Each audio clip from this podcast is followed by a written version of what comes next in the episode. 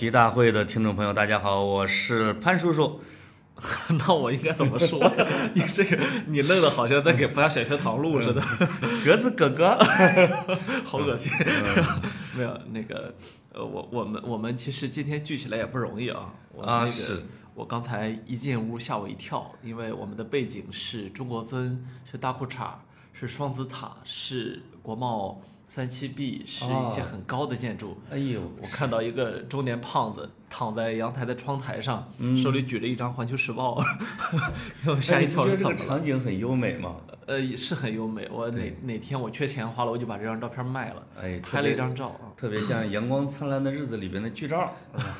你老年版下雨。别把自个儿说那么帅。对对，他他是躺在了那个那个是谁？段祺瑞执政府的那个大屋顶上面啊，那个感觉屋檐上啊，整个北京感觉非常好。当然，我躺在了是北京的 CBD 啊，是现在不让躺了是吧？段祺瑞执政府好像进都，不容易进了啊。已经把里边的老百姓迁出去了。以前是家家户户都住着人的，对对对，嗯，所以所以这个建筑和人的关系有时候也是这个样子的啊。它它的缘与它的缘分是一段时光，没有没有永久的。你看故宫是吧？够够厉害吧？那那住家那是那些他住家那啊，当年的住家够厉也被害吧？拆迁了啊，不是迁了，没拆，呃，对，也被迁了。你今年而且进故宫要买票嘛，他当时那个叫什么《末代皇帝》里面是吧？对，他要花一块钱进去。嗯，那其实你看故宫现在不过五百九十九年的时间是吧？对对五，百九十九年在人类历史中呢，可能不算特别长的一个时间，可是是就在这短短的时间里面，就已经经历了几个朝代，哇，甚至最后一代皇帝都已经不在里面一百多年了。是，如果故宫有一个像话剧、像茶馆一样的话剧，那个也挺挺挺有意思，就因为有像张勋啊、冯玉祥啊，带着小兵，这个像像像演戏一样的，你上了，然后我上了啊，我觉得，这个我觉得戏剧性的一幕对我来说，可能会出现在李自成进去之后。哎，进去之后，第一天称了个地，第二天把他给点了。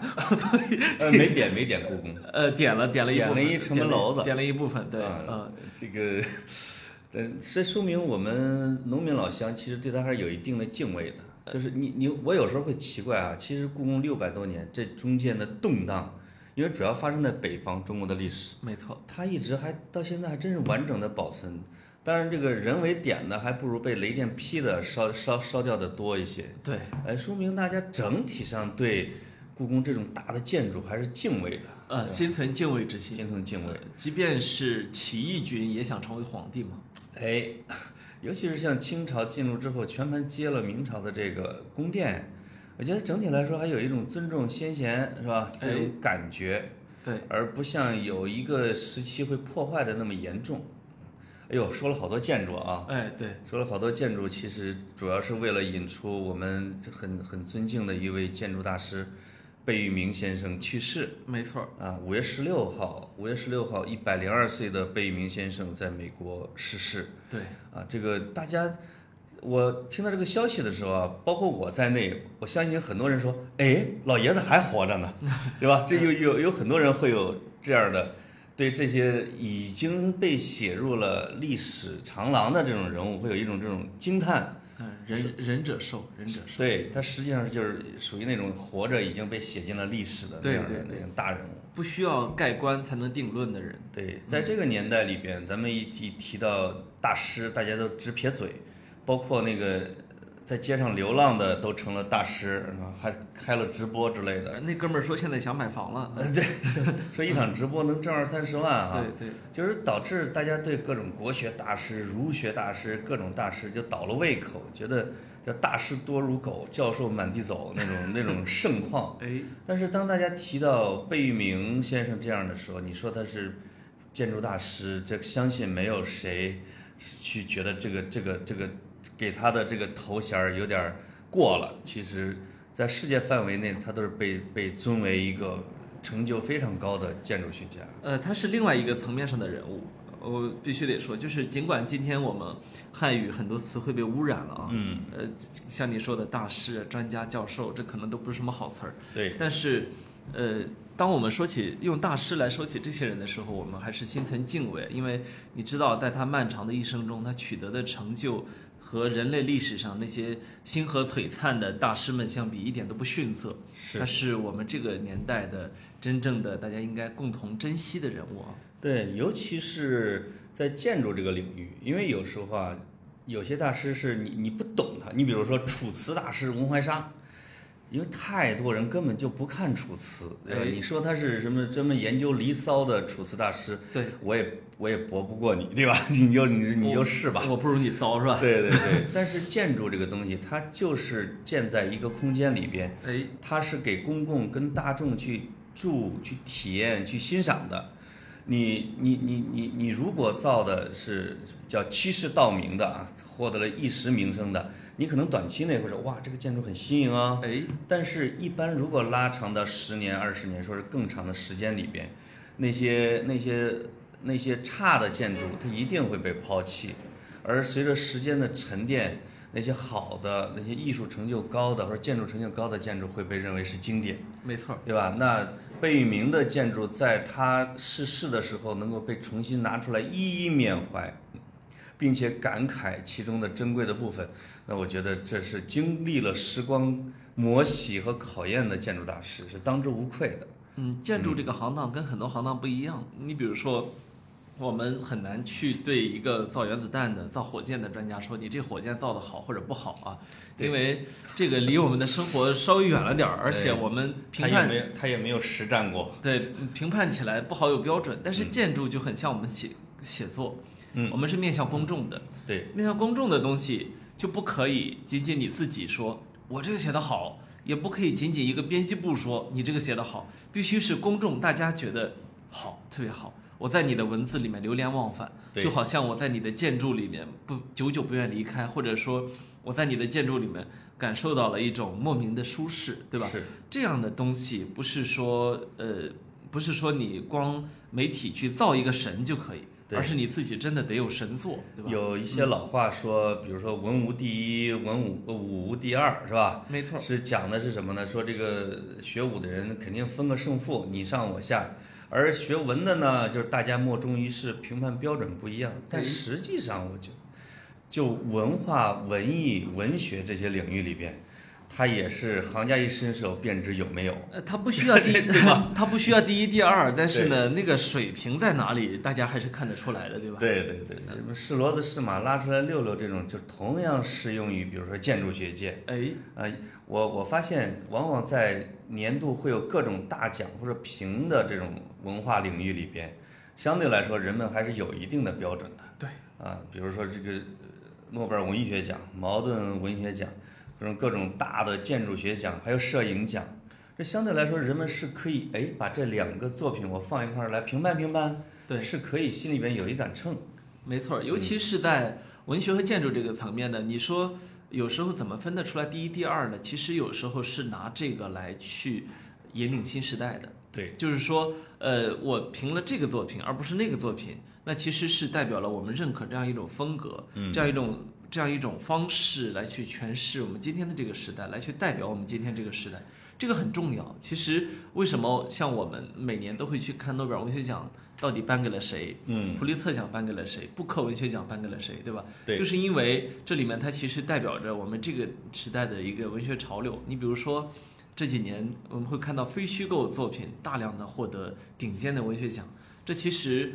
背后说明了一些什么？嗯就是因为过去我们总说虚构是文文学好像是皇冠一样的存在，对吧？对但这些年大量的作家、顶尖的作家进入非虚构这个领域，OK，它就导致了非虚构成为了一个皇冠的一部分，是在这种特别重大的这种颁奖里边哈，就你可以说有遗珠是吧？对是是有谁谁谁被遗漏了，但你已经很难是说这个人特别名不副实，怎么就一下就塌了？没错就已经很难了。这个没错啊，而且在这些顶级的评选中的落败者，其实也不也非常了不起，因为在说你们村上老师呗？没，其实村村上呢，我觉得他他的落败是暂时的，因为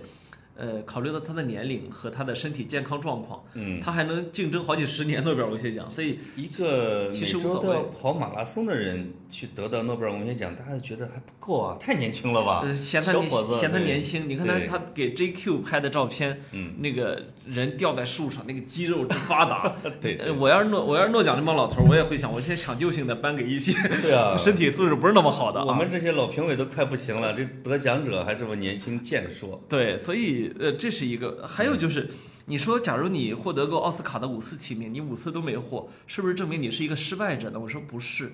对你五次都能够进入最终的名单，你已经代表这个时代的潮流了，对吧你？说的是我们阿森纳吧？我们连续二十年进入前四，就是 好多球迷，包括穆里尼奥就骂温格，说是个失败专家。温格说：“我连续二十年进前四，哎，嗯，我这是一个伟大的成就，嗯对不对？你们 这都能扯上，我我我录不下去了。这个还是还是回到这个贝大师，对，在专业领域。”贝聿铭获得的，比如奖项啊，获得的肯定啊，这个都不用赘述。那已经无数了。对，尤其我跟格子呢，我们俩又不是搞建筑的，其实哎其实这一期节目里边，我都想先声明一下，我们说说的这些东西啊，都不对建筑学界负责，我 对不对？我我我承诺我说的都是胡说八道。对，因为不太懂，但是就是即使放到普通人的领域，我想说的是什么呢？如果让一个普通人提一个，哎，搞建筑学的一个人的名字或者建筑大师的名字，我相信很多人可能想起的唯一的一个词儿就叫贝聿铭，哎，尤其是在中国人这一块儿。没错。就是大概三年前，我回我老家过年啊，这个因为我也濮阳三杰嘛，对吧？是是。是会有一些人找吃饭。我的一个一个同学的弟弟就非要拉着我说见一些神秘的富豪。哎，哎呦，当时我心濮阳神秘的富豪，这是你太厉害了。这是你作为一个文化人的责任。对我当时就其实很激动、很忐忑的说，是不是找他们拉点赞助啥的啊？你就是濮阳文怀煞。我是不是写个字儿啊？哎，我发现你要再带点胡子，你还是有点像啊。呃，这个这个很多听众都已经知道，我我曾经被冒认过文怀沙，你知道吗？有一个报纸在文怀沙的那个大新闻的那个时候，发了我的一张大头照，说是青年时期的文怀沙。是是。说那个报那报社这个做完版之后，那个女编辑还在办公室传看，哎，说这个青年文怀沙长得确实挺帅，难怪霍霍那么多妇女。哎也就就这么给我反馈的。耶，那个报纸叫《京报》，是我写专栏的一个。哎，听不下去了，你接着说啊。我本来很生气啊，当何带头他们跟我说你成了文化沙了，我当时我很本来很生气，后来人家一看老年文化沙、青年文化沙并列放在那，那个脸型啊，真的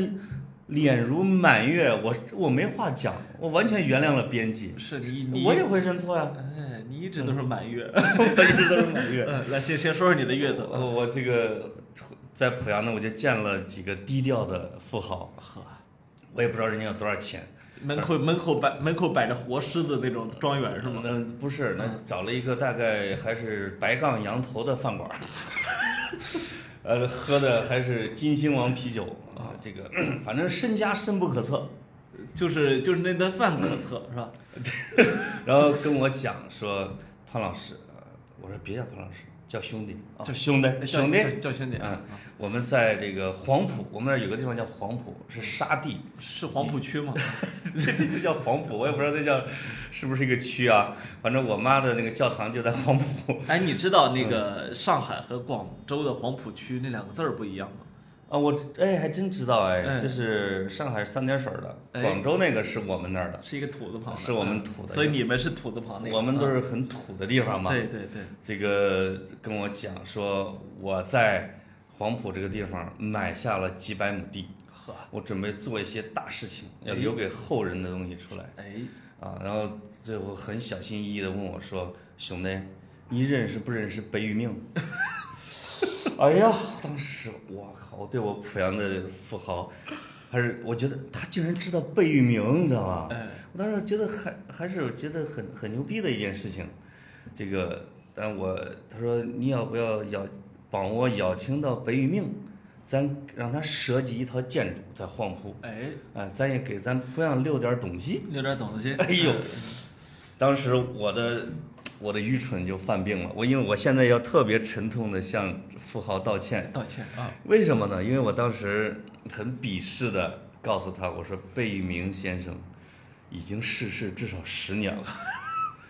当时他们几个有点傻，也有点羞臊啊，就觉得有点尴尬这个气氛。没错啊，呃，我这我就跟他讲着贝大师的一些建筑，然后说现在找他不现实，现在就像去请张爱玲写书评一样，有点费劲。我的这个知识分子啊，我这小知识分子内心充满了那种优越感以及行业鄙视。哎，等我回到北京以后，我拿它当成一个小包袱，跟我的北京的有文化的人，比如说格子老师他们讲的时候，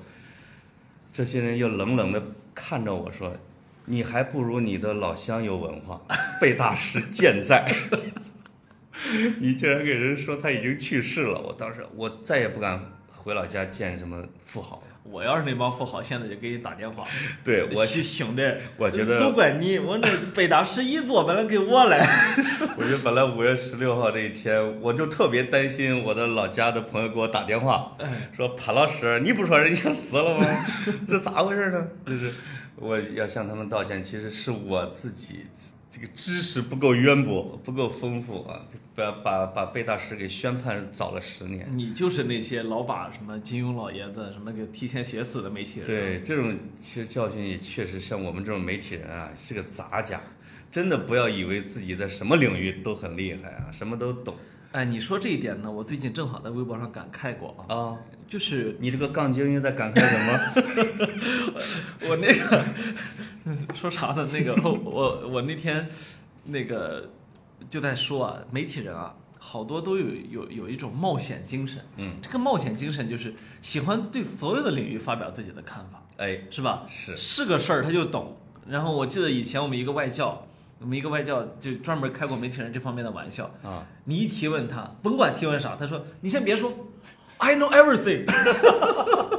哇塞，就就你知道那种感觉吧？就他就是老在嘲讽媒体人这一点，我觉得很很有，但是很有意思的在于，恰恰是媒体人知道大众爱听什么嗯，和大众的接受习惯，对所以媒体人说的这个比专业人士说的这个传播量啊要广十倍。是，就是假如我们俩现在打定主意想胡说八道个什么事儿，造个谣啊，我相信会会让很多人信。对对，是吧？对就是很容易让别人信。为什么？我们其实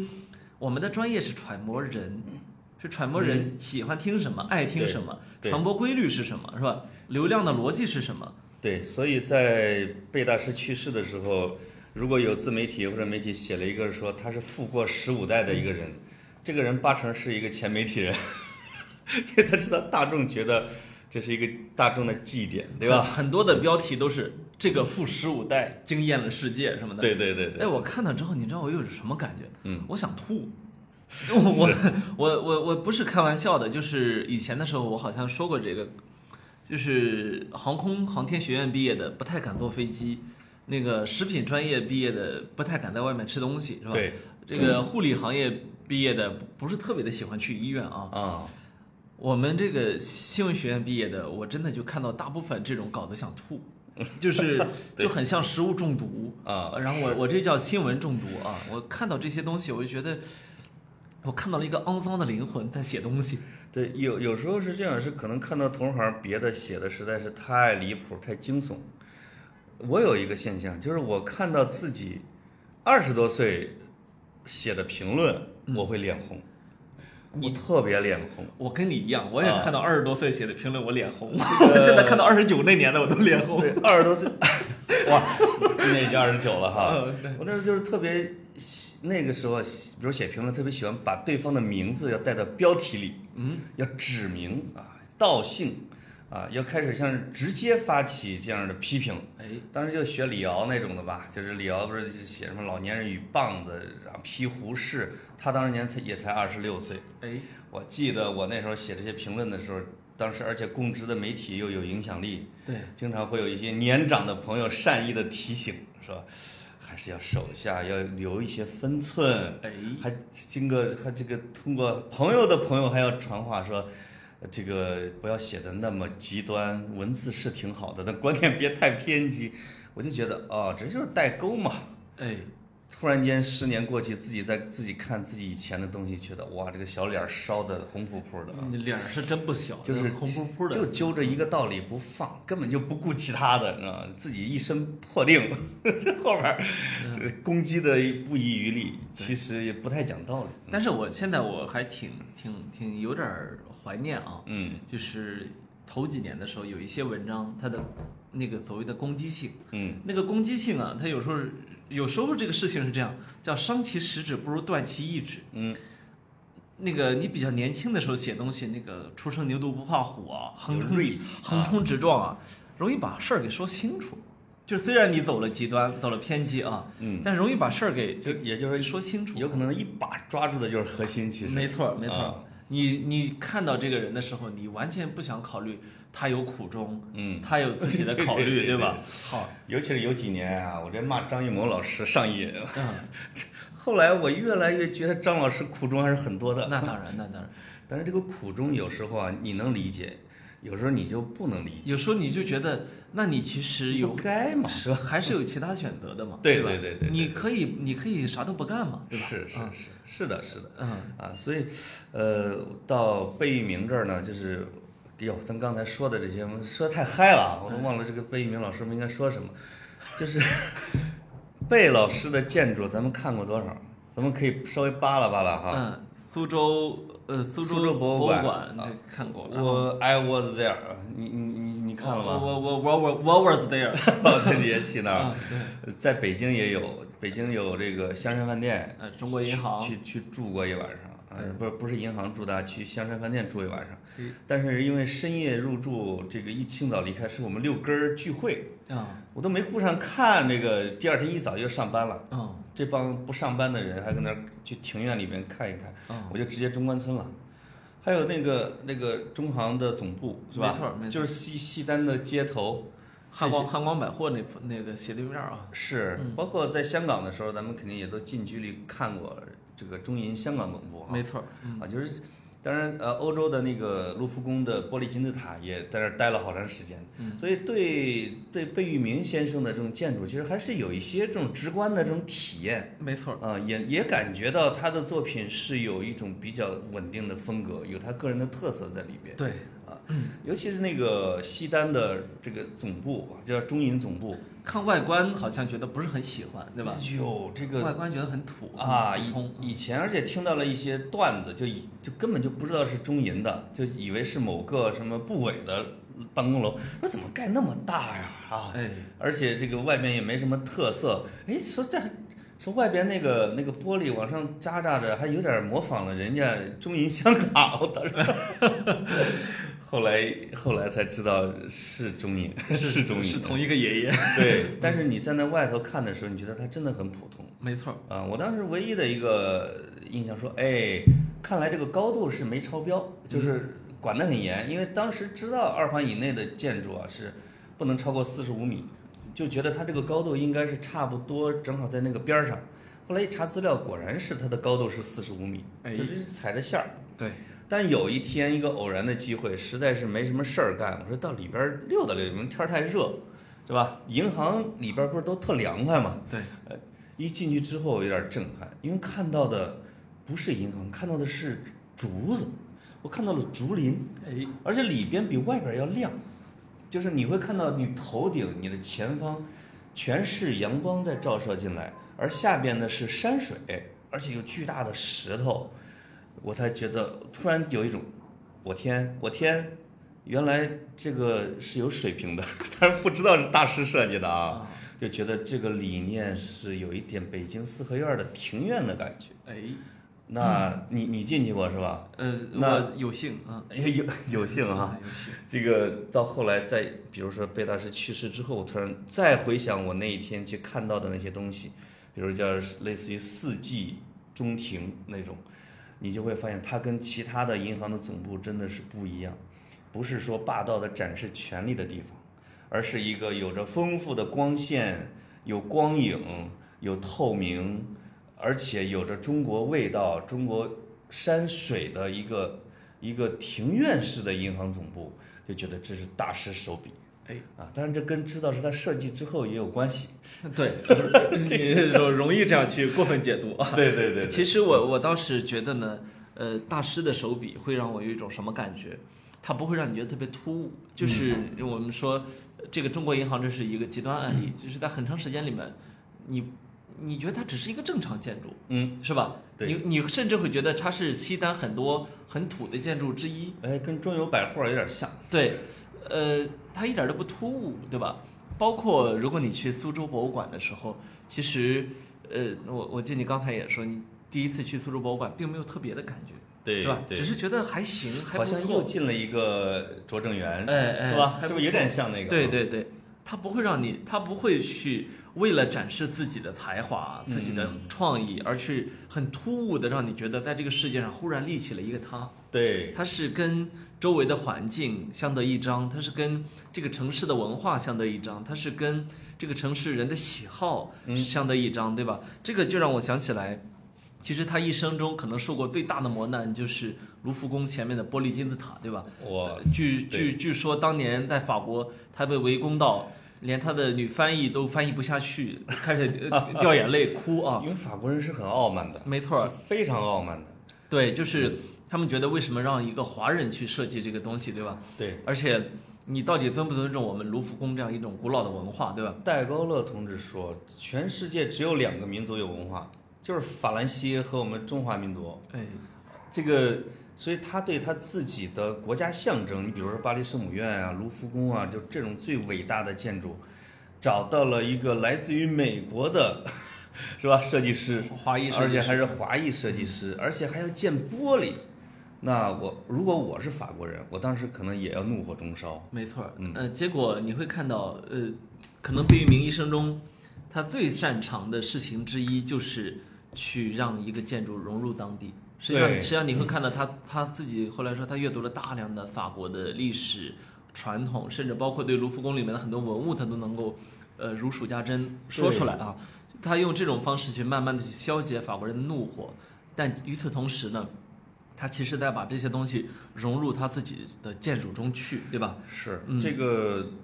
我在那个玻璃金字塔的外边儿和下边儿待了好长时间，就是一直体会嘛，觉得那个都知道是贝聿铭设计的，就觉得一个玻璃的一个建筑放在这里边儿到底是一个什么样子。当然看它的东西南北四面全是卢浮宫各个时期几百年以上的古老的建筑，里边放着更古老的那些文物。而它如果没有这个中庭或者这个金字塔，它实际上是中间就是一个大的一个空旷地带，就是一个场地，是个广场。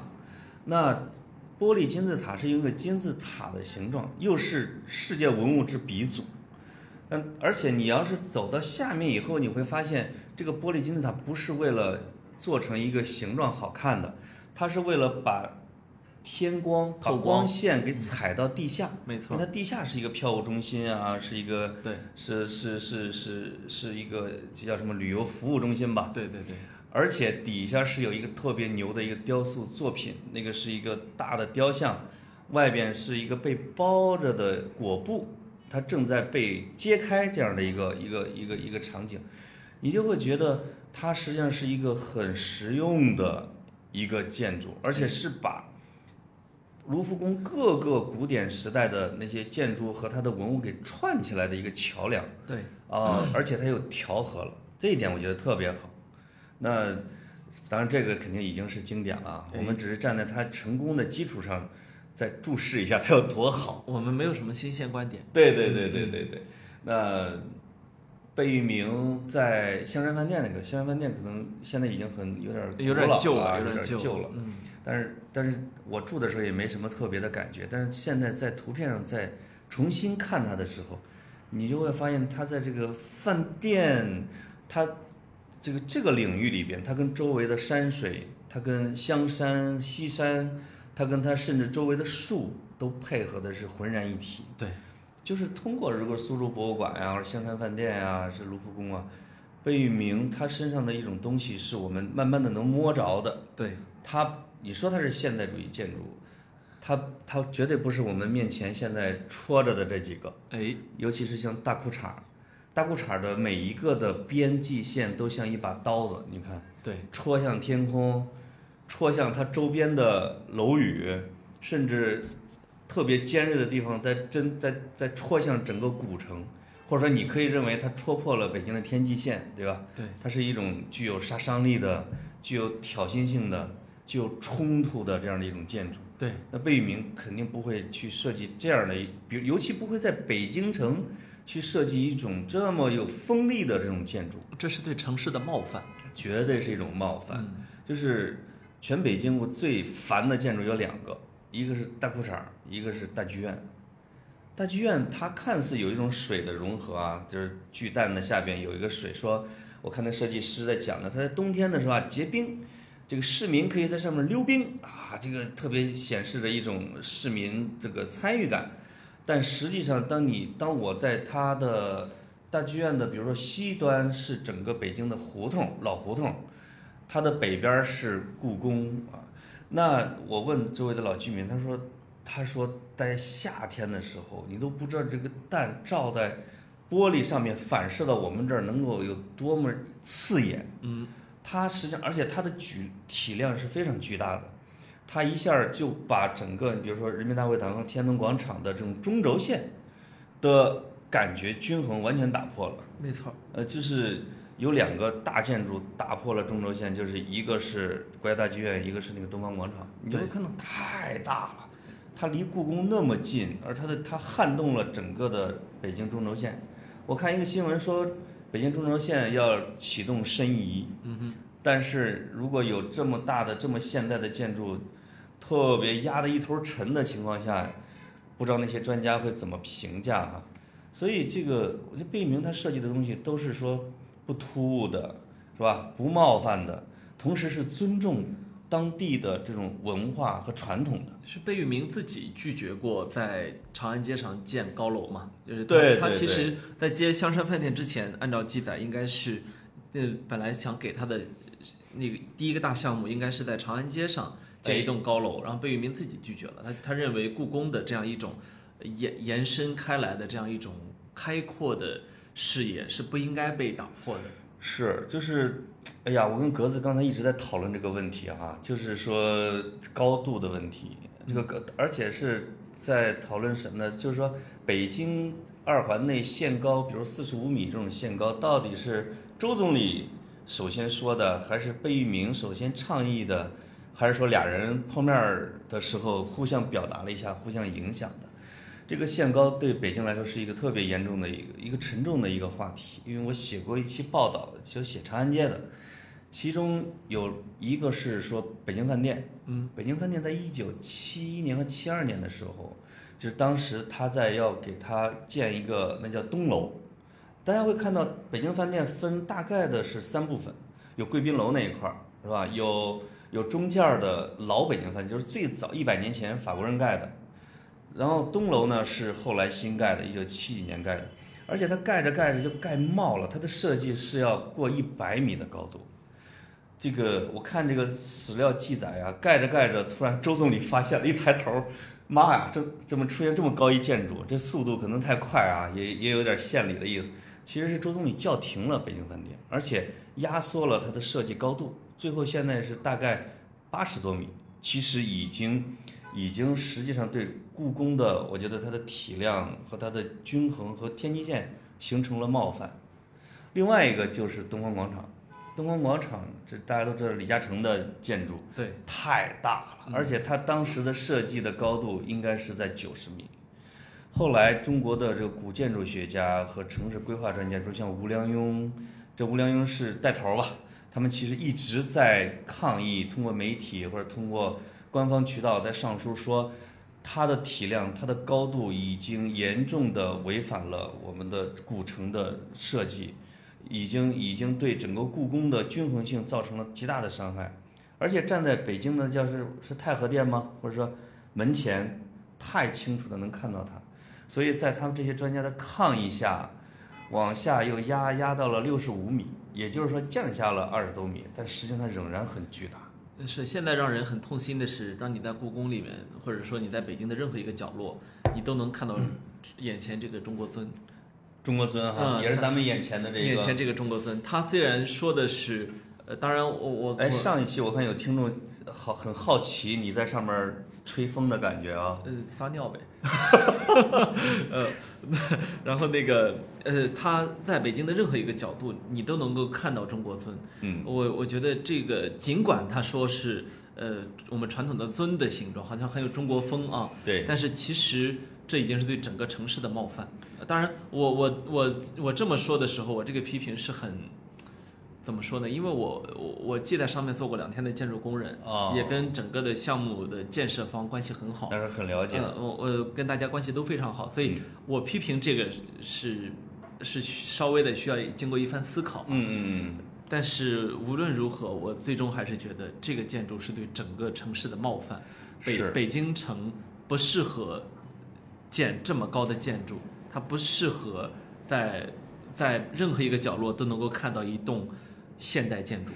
对它，你比如我们当我们去巴黎的时候，就是以凯旋门为界，它会分成旧城和新城。没错，是吧？新城的时候，它会建了一个叫现代凯旋门，就是跟对应。你在那边，你可以尽情的去做建筑的实验，你可以做的很现代感，你甚至花哨，因为有古老的整个的城市的映衬，你那边是新的，你不会去伤害到老城，对吧？但中咱北京的建筑是圈儿状，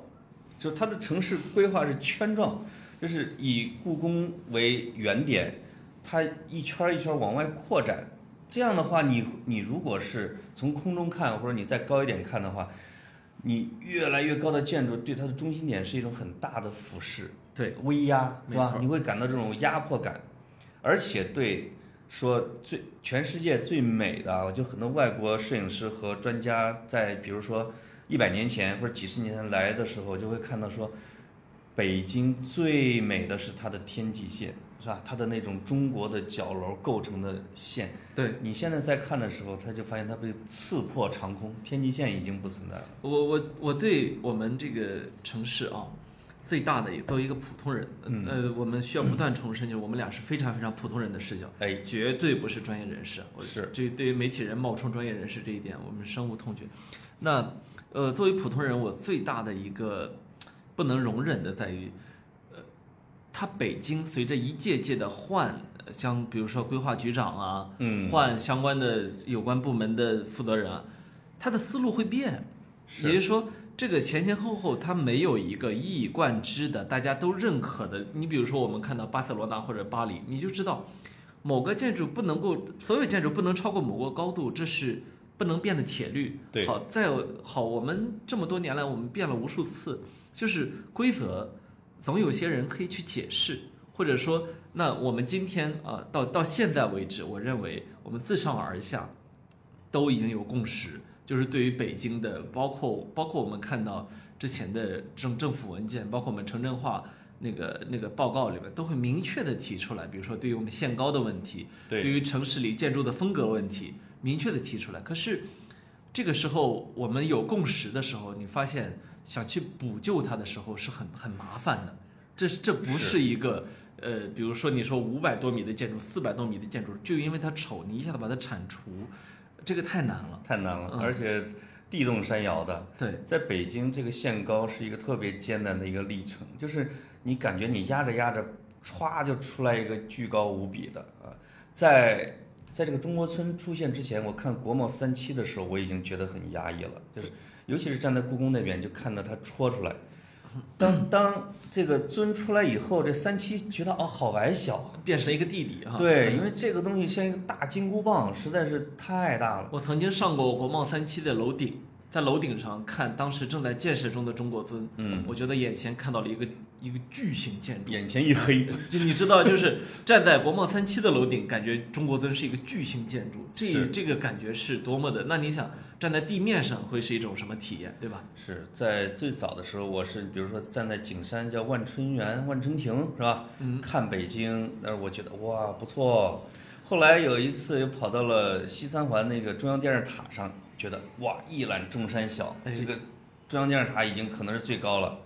有一有一年，我叔叔婶子到北京来旅游，我带着他们去国贸三期上的有一个餐厅，去看的时候，我会发现天哪，大裤衩是在我们的脚下，好小。这中国尊显然就不敢去了，因为我刚才开车来的时候，我发现就因为正好有雾，它整个是是在云和雾里边，没错，你会你会经常看不到它的顶。看不到顶。在这一点上，你比如说上海，它至少是在说黄浦江的东边哎，盖了那么多的高建筑，它是集中连片，对，其实这一点跟大江能分割开过去和未来，这就。跟纽约的曼哈顿类似嘛，对吧？嗯你其实那样拍，如果全部都是高楼林立，也有一种现代感的美啊。是现在的情况就是我们这里开始不伦不类，包不伦不类包括呃我不知道这么说合不合适，就是潘石屹的银河 SOHO，、嗯。在东二环边上啊，对，是那个叫什么扎哈扎哈黑的那个 那个那个女建筑师啊，嗯。也丑，非常丑。嗯。不是说这个建筑单体拿出来不好看，我们不是说不能够理解它的流线、它的曲线这种美，这种现代的美，而是你放在这里，你根本没有考虑周围的环境。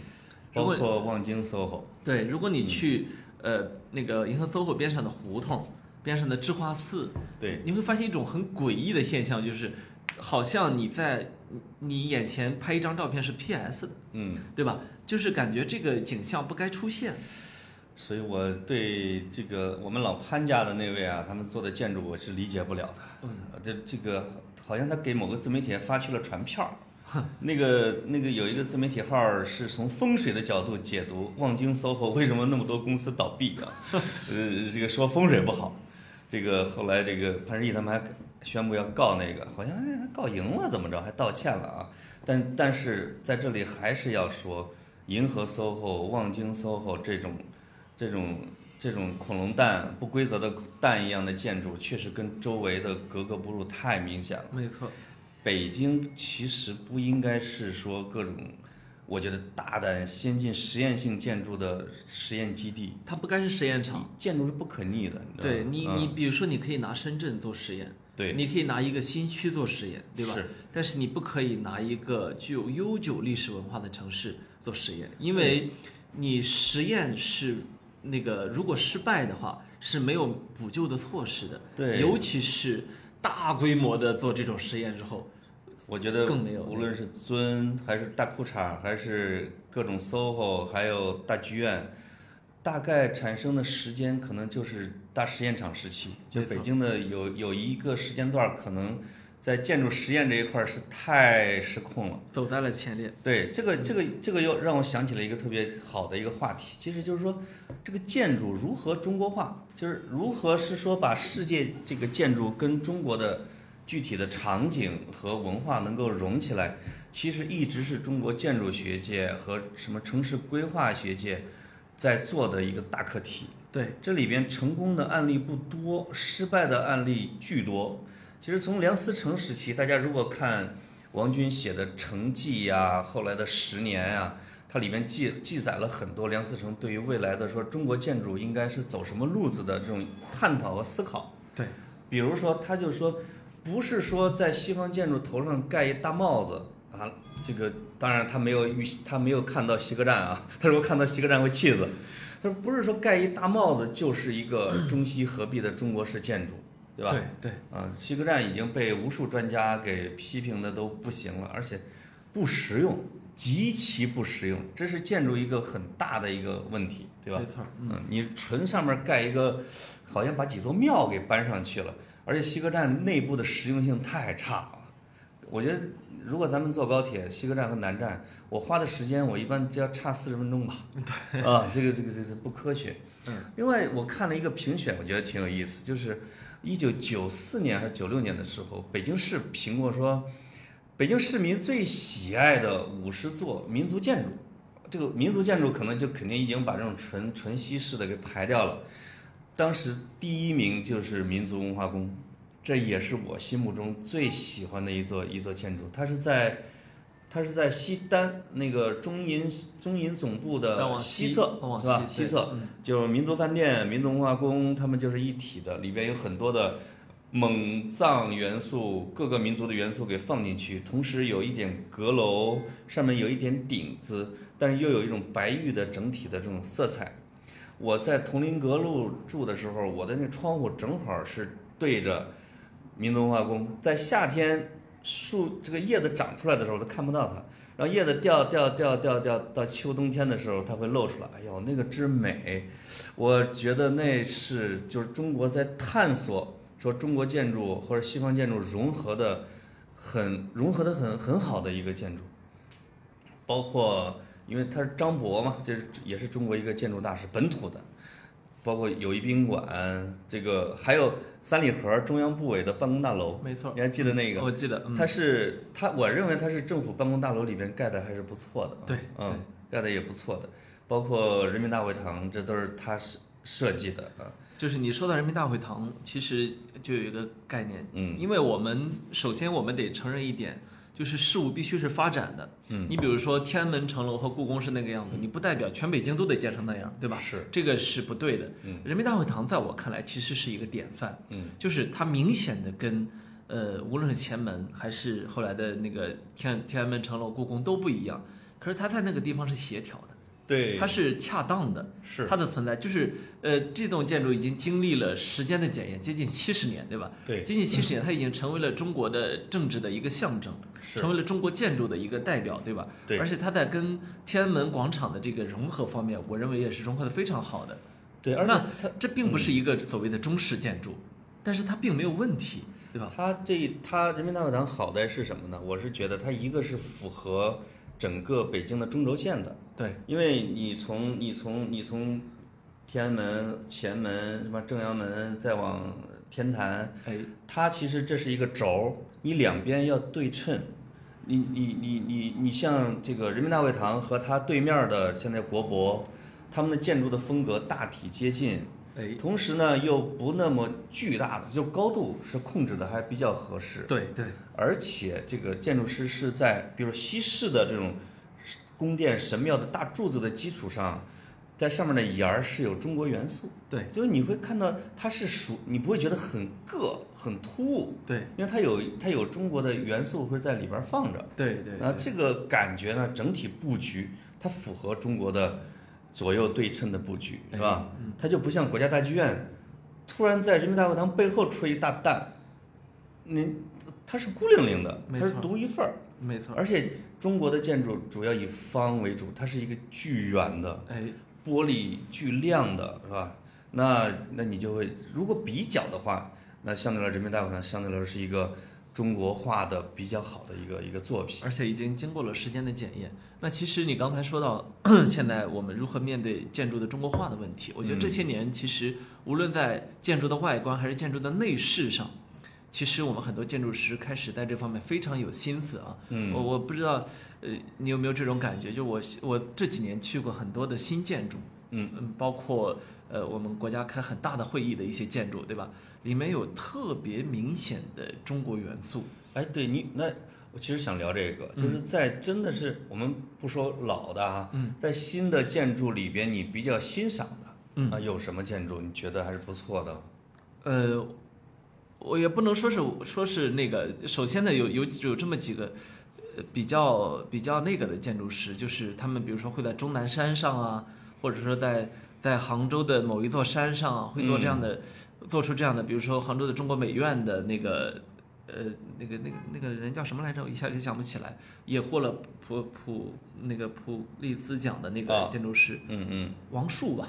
王树。啊，王树的几个建筑是非常非常有意思的。嗯嗯，还有呢，就是，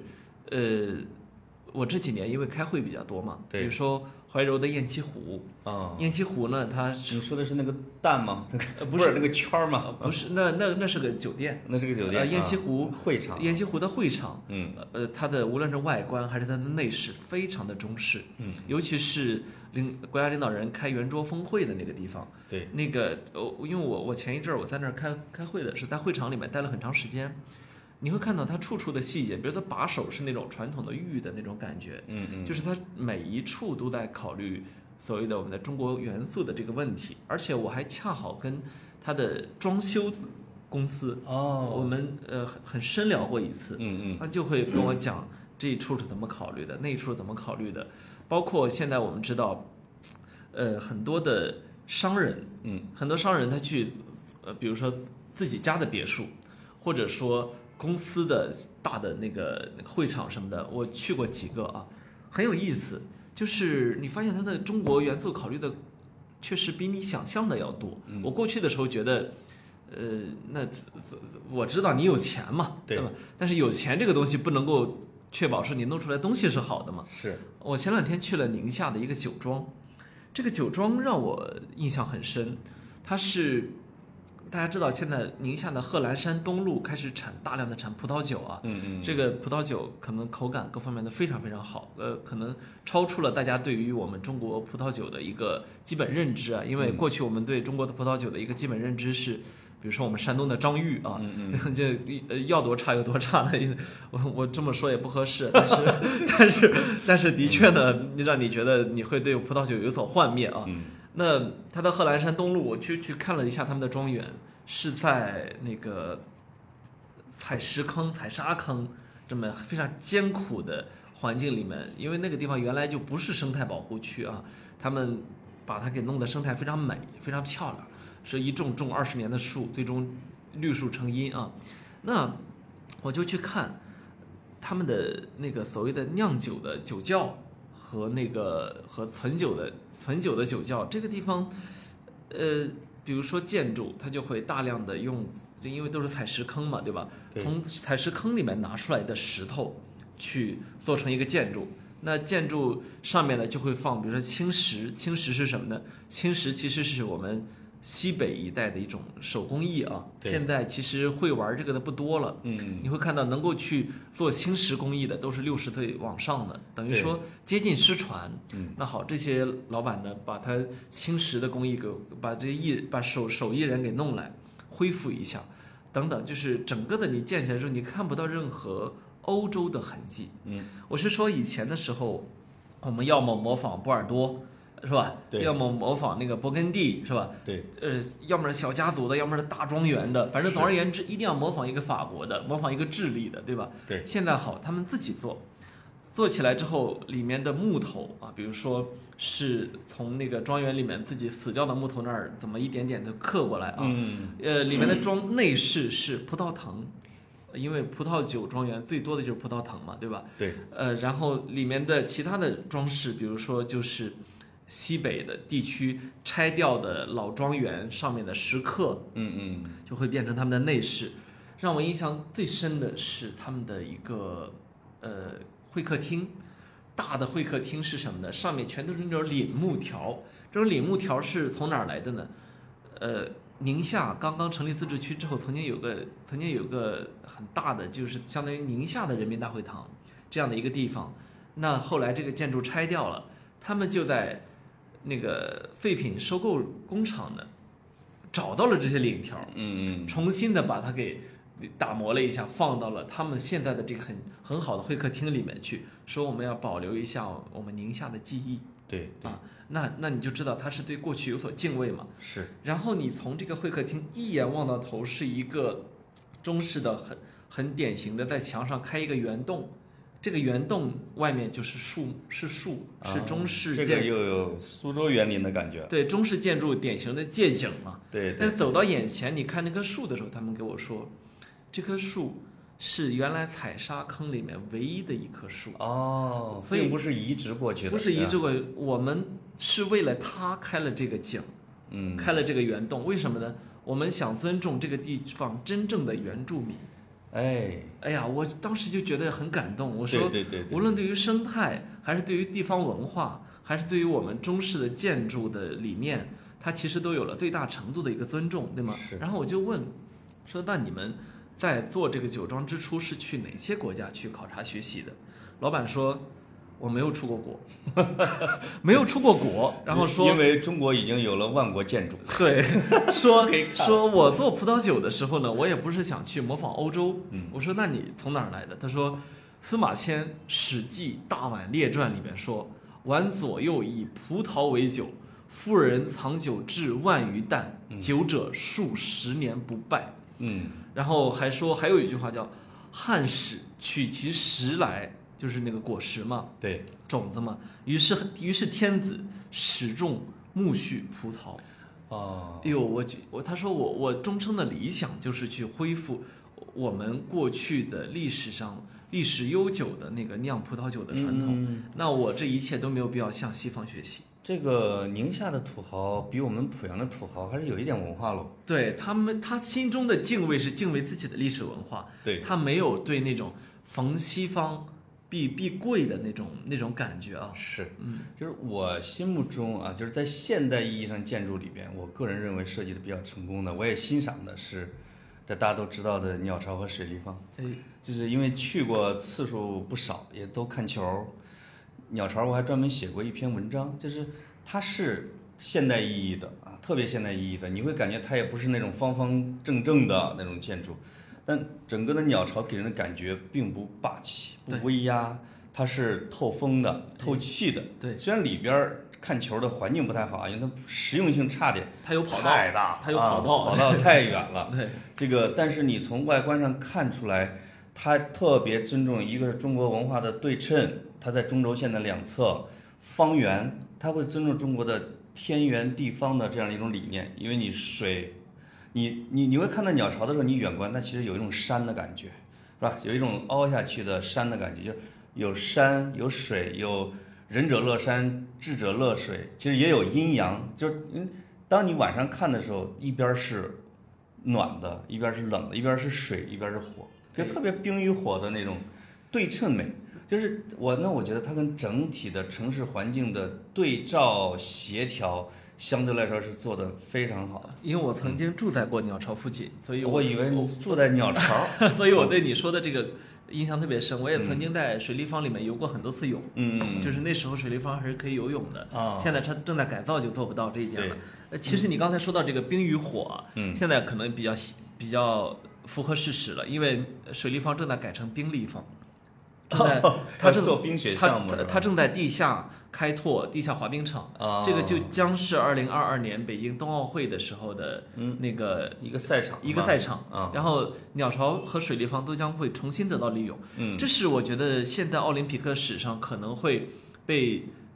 进入经典案例的这么一个，就是首先北京是呃人类历史上第一个将同时举办夏季奥运会和冬季奥运会的城市。对，那它的夏季奥运会和冬季奥运会居然场馆可以沿用，哎，因为我们我们知道，过去这些年其实奥运会和世界杯还成为很多国家避之不及的一个东西，就是它大量的消耗人力物力，以及场馆，就是你能够容纳十万人的场馆用完之后，和大量的体育馆你用完之后，其实它没有用途，是，对吧？呃，我们看到，呃，在我们是零八年奥运会之后意识到了这个问题，对，所以零八年奥运会之后，鸟巢和水立方不断的被重新得到利用，比如说嗯。水立方举办过大量的发布会，对，它的游泳馆也成为普通市民所使用的游泳馆等等。然后它现在有了全新的用途，就是它将变成冰立方。嗯，这是这是我能够想到最美的一个呃一个奥林匹克故事，就是水立方变成冰立方，对，夏季奥运会进成为冬季奥奥奥运会的一个场馆。在循环利用和可持续这一块儿，鸟巢比冰立方稍微要落后一点点。对，就是但但是即便如此，鸟巢这些年也成为中国最大型活动的举办地，对吧？尤其是尤其是考虑到鸟巢的正式名字不不是鸟巢，它叫国家体育场，对吧？？对，就是凡是来冠以这个 nation 的，就是国家的，就是你如果如果大家会看一本书叫《权力的建筑》，以表现国家意志和国家意识形态的这种建筑，你会发现它是跟它是跟你的整体的方向是一致的。鸟如果是一个国家体育场是。也可能会设计一种高大的、威严的啊，类似于宫殿式的那样的建筑。但是呢，就是在中国就是招标的时候选择了这个方案，其实我理解它意味着是选择一种很开放的，哎，对吧？很透明的，就是有有有跟环境相适宜的、有科技感的这样的一种方向或者是风格。那我觉得就是作为国家意志的体现，它这种体育场它的它的价值也体现在这样一个方面，就是你看完之后，你会觉得哇，它给你的感觉很舒服，哎对吧？对，你你你在外边看的时候，觉得它很美，它很优美，它很开放。那这一点是我觉得叫国家级的大型建筑，其实它应该象征的一些东西。它是让人普通人也愿意亲近的，而你远观也是觉得它是有它的范儿的，对吧？是我记得北京奥运会的时候，不管就是外国的那些人评论啊，就是说他会对内容有什么评价，他对这两个场馆的评价无一例外全是赞誉。没错啊因为这个可能表现出我觉得全人类共通的一些东西。对，我觉得现在在过去的，在对我我们过去的历史遗留的产物的使用上，嗯越来越来其实越得心应手啊。你比如说，我们过去的时候说红晃去开拓七九八，对是吧？这是一个呃天才之举啊，因为对七九八兵工厂其实你都除了拆掉它之外，没有其他用途了。是的，但自从有了这样一个用途之后，你会发现，对于过去的工厂，我们开始明确的知道该怎么用了，对吧？对对对，所以前一阵儿，呃，北京市冬奥委啊，我去开了一次会，嗯，就在那个首钢，首首钢也，你知道首钢那是那能能有什么呀？对，不过就是一个又一个的炼钢炉，一个又一个的高大的大丑大高塔，丑陋的建筑，对吧？对可是去首钢的那个去奥奥组委的那个办公区域的时候，我感受到的是一种工业的美，嗯，就是他把这种东西非常好的借用了他过去的那种工业的那种呃因为时间而诞生的颓废的范儿，改装的非常漂亮。当你在里面的时候，你会觉得空间让你感觉到舒适。当你走在园区的时候，你又会感觉到时间在向你说什么，因为周围既有荒草，也有呃锈迹斑驳的钢炉，嗯同时呢，你知道这周围既没有蛇，也没有虫子，是也没有那种呃过去的那种很臭的东西，它有的是很舒适的环境。哎，我我觉得，我其实对于我们现在的建筑的整体的水平和审美，我我多多少少有点信心。对而这些东西，我只能说是像魏玉明这样的大师，他们一次又一次的用经典的改造或者说经典的建筑去告诉大家这条路是可行的，对对吧？这就是大师的意义。首钢这个例子特别好，因为嗯它有后发优势，它搬走的晚，就是在经历了那么多的失败的教训和烂尾之后，其实就是比如政府对首钢整体的区域规划来说是比较先进的，没错。吸取了很多的这种先进的经验，整体来说也比较人文，它不会让你去做那种高大的，而它其实做的是创意文化为先导的。对，那这个呢，也是我觉得是贝聿铭带给我们的启示，就是嗯。如果我们纪念他的时候，你肯定是他的建筑折射出来的中国文化味儿，他的无论是他的中国建筑，还是说肯尼迪图书馆，包括我个人觉得特别美的那个叫伊斯兰博物馆，还是伊斯兰中心在卡塔尔那个，对对，都表现出尊重了当地的文化和历史传统，和当地的环境浑然一体的这种感觉。对就是我觉得，我觉得贝聿铭的这种把不同文明之间进行调和和圆融的这样的一种努力，和他的这种天赋，实际上是建筑学界真的应该好好学的。对，我说我我们其实应该去珍惜像这样的大师啊，比如呃，尤其是在国际上的这种这些华裔的大师，嗯，他们其实对于我们的文艺、体育、电影、建筑方方面面，其实都会带来很重的启发。你比如说，贝聿铭是一位，李安是一位啊，对，李安他当年把呃《卧虎藏龙》带去奥斯卡，实际上给了我们一种很深重的启发，就是我们的最好的那些东西，在世界范围之内是广受尊重的，是是可以成为全人类共有的语言的，对吧？是，比如说马友友，对吧？对，他的他一方面他会他会诠释 Labor Tango，会诠释巴赫的呃经典作品，诠释的让全世界人民都觉得心动。另一方面，他带着他的丝绸之路丝路乐队啊，能够去把能够去探寻我们的古乐，能够去嗯探寻如何让我们的文化讲给全世界听等等。呃，我所以当看到这些人的时候，我会由衷的产生一种很敬佩的感觉。就是在比如华人领域里边，你会看到他取得超出国家界限的这种成就的那些人，他往往是成长环境和教育背景都是中西兼备的。没错，李安的出生地台湾，学习地美国；贝聿铭出生地广州。上海、广东吗？呃，或者说他是然后在苏州长大，嗯。对，少年在苏州，对。呃，然后又去接受美国教育，又在全世界发光，马友友大概虽然生在那儿，但是就是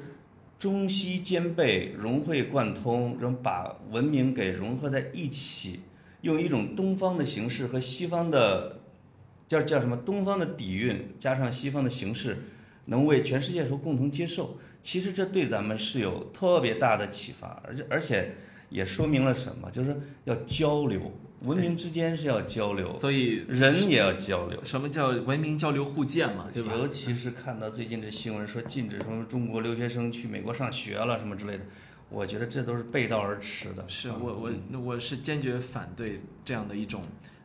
呃，但但我也反对其他国家筑起高墙来，对吧？对对对对对嗯就是呃，因为我最近在一直在那个参与报道亚洲文明对话对话大会，嗯。呃，我会看到呃，就各个国家的人来中国之后，大家其实表达的想法是类类似的，类似的，就是呃只有这样的一种交流，你才能哦，你会我我在现场听了希腊总统，嗯希腊总统他说我我我是希腊人，那我就能够代表欧洲，也就能够代表西方。对，当我去当我站在这个地方的时候，跟你们中国跟你们东方去对话的时候，他的意思是说。我是坚决反对所谓的文明冲突论的，嗯就是我认为我们更多的应该去对起话来，应该去让文明去交融起来。哎呦，我当时四大古国代表队啊对发言了，对我当时听了之后，我还是有点感有，点感动有点感动。对，就是不光是说在海外所取得成就的，我们回看一百年以来，说那些叫中西兼通的百科全书式的大学者，无论是陈寅恪还是王国维还是钱钟书，他实际上即使你在研究中国的学问和文化的时候，他的背景是兼容并蓄的，没错，他都在欧洲或者在美国或者在德国吸收了各个文化的这种优点和研究方法。对，那实际上，我觉得通过贝聿铭老师的这个案例，我们也能得出一个结论，就是文明只有交流才有这个生命力，才会越做越好。你在吸收各个文明融一体的时候，你才会创造出一种更好的文明出来。对，还有就是中国的也是世界的，世界的也可以回到中国。就是你看贝聿铭他在全世界这个荣誉等身啊，可是最终当他想想考虑自己的遗作这个问题的时候，嗯他回到了自己八十年前的故乡，对吧？去去做一个苏州博物馆，哎，我觉得这点特别。他我我在看说他在设计这个苏州博物馆的时候，他是已经也八九十了吧？包括他在日本设计一个叫美秀博物馆的时候，也是九十多了。实际上，因为我觉得他理解日本文化是不陌生的，那完全对吧？太太容易了。其实这是一体的，对就是让我特别想到《倚天屠龙记》里边的张三丰，就是他已经到了比如九十多岁的年龄的时候，他他已经不玩那些特别大的或者什么玄的东西，来一个说无忌，我来这个教你一套书法啊，嗯哎，这这个这个什么什么侠客行，这应该是怎么怎么怎么搞。你会发现已经到了一个呃运用之妙出乎一心啊，这这这个这这个已经到了一个水乳交融的一个境界。没错，确实有点太这个太急了啊，就太急的那个境界。对。哎呦妈，聊着都不想结束了，但是我们还是得结束，我我我必须得嗯聊聊着聊着就感动了，对对有点有点感动。潘总的秘书和他的司机和他的生活秘书嗯。都提醒我说，潘总的时间是以秒计的，呃是十几秒十几秒的计，所以我我我 我我现在必须得把潘总给送走了。不是不是不是，潘总是以秒计，好，好，拜拜